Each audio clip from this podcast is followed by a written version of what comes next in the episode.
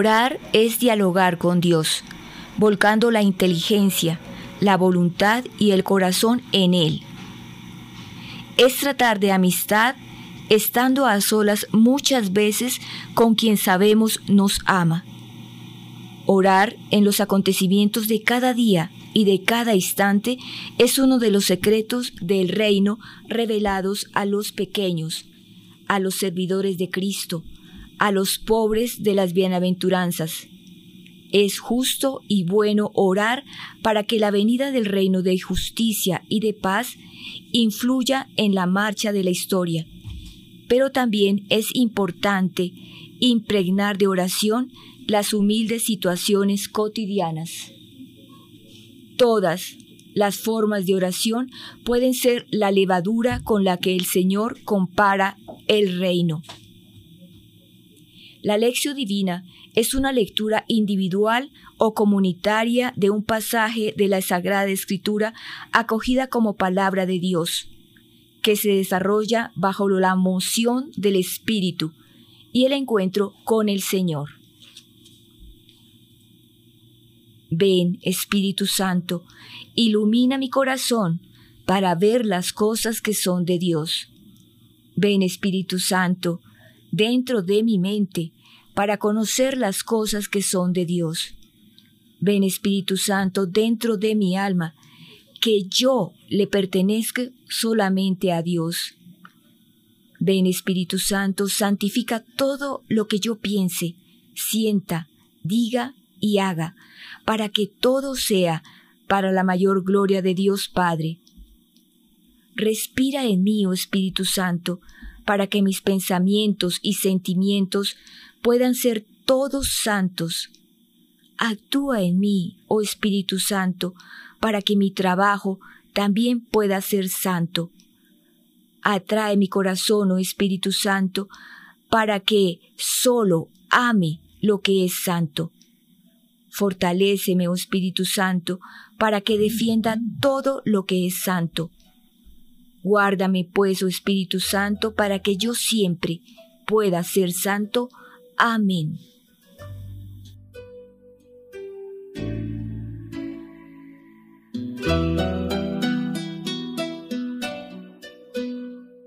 Lección Divina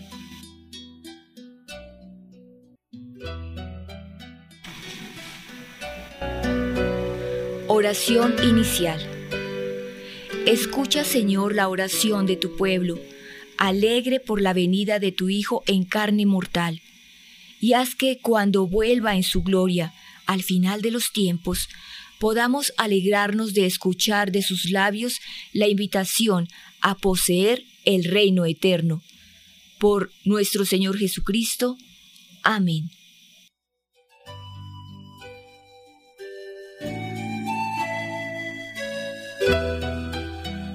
Lectura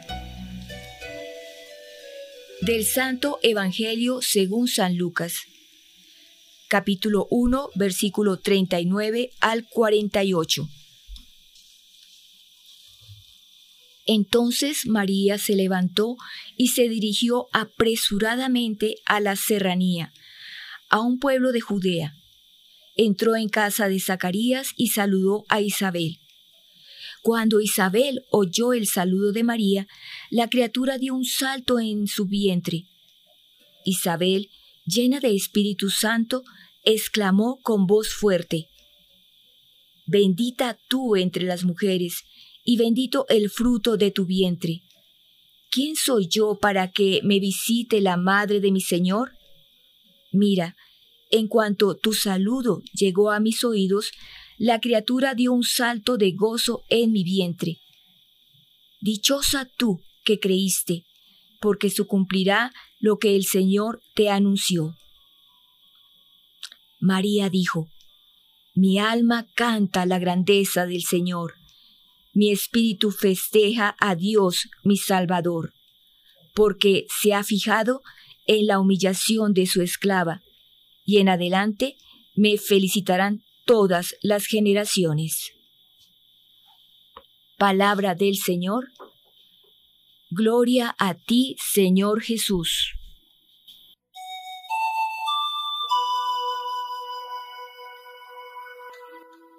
Reflexión.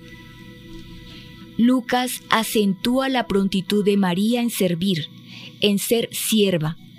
El ángel habla del embarazo de Isabel e, inmediatamente, María se dirige deprisa a su casa para ayudarla. De Nazaret hasta la casa de Isabel hay una distancia de más de 100 kilómetros, cuatro días de viaje, como mínimo. No había ni bus ni tren. María empieza a servir y a cumplir su misión a favor del pueblo de Dios.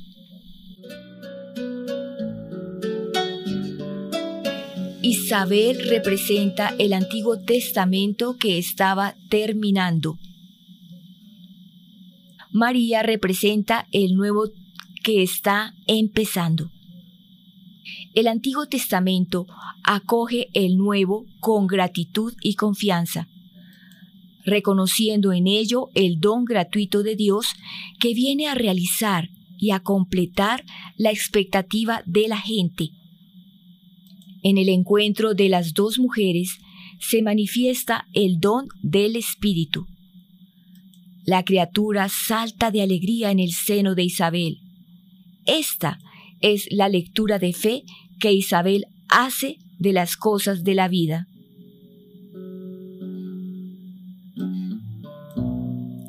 La buena nueva de Dios revela su presencia en las cosas más comunes de la vida humana. Dos mujeres se visitan para ayudarse mutuamente. Visita, alegría, embarazo, niños, ayuda mutua, casa, familia. En esto Lucas quiere que las comunidades y todos nosotros percibamos y descubramos la presencia de Dios. Isabel dice a María, Bendita eres tú entre todas las mujeres, y bendito es el fruto de tu vientre.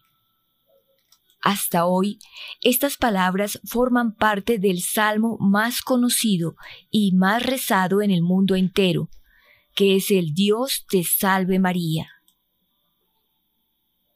Dichosa por haber creído que de cualquier manera se cumplirán las promesas del Señor. Es el elogio de Isabel a María y lo que recuerda Lucas a las comunidades. Creer en la palabra de Dios pues la palabra de Dios tiene la fuerza para realizar todo aquello que nos dice. Es palabra creadora. Engendra vida en el seno de la Virgen, en el seno de la gente pobre que la acoge con fe. María e Isabel se conocían ya, y sin embargo, en este encuentro descubren, la una en la otra, un misterio que aún no conocían y que la llenó de mucha alegría. Hoy también encontramos a personas que nos sorprenden con la sabiduría que poseen y con el testimonio de fe que nos dan. ¿Te ha sucedido algo parecido? ¿Has encontrado a personas que te han sorprendido? ¿Qué me impide descubrir y vivir la alegría de la presencia de Dios en nuestra vida? La actitud de María ante la palabra expresa el ideal que Lucas quiere comunicar a las comunidades. No encerrarse en ellas mismas, sino salir de casa, estar atentas a las necesidades concretas de las personas y tratar de ayudar a los demás en la medida de las necesidades.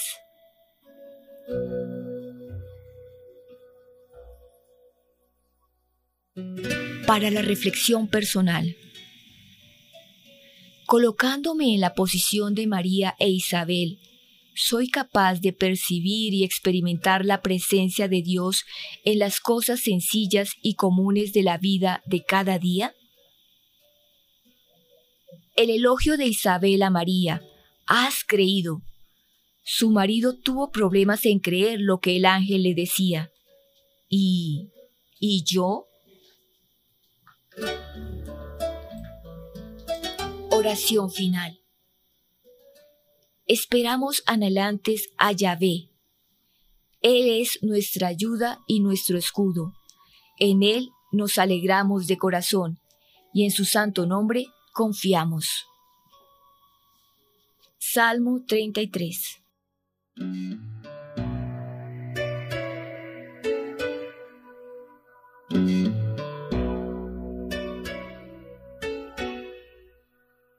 Mm-hmm.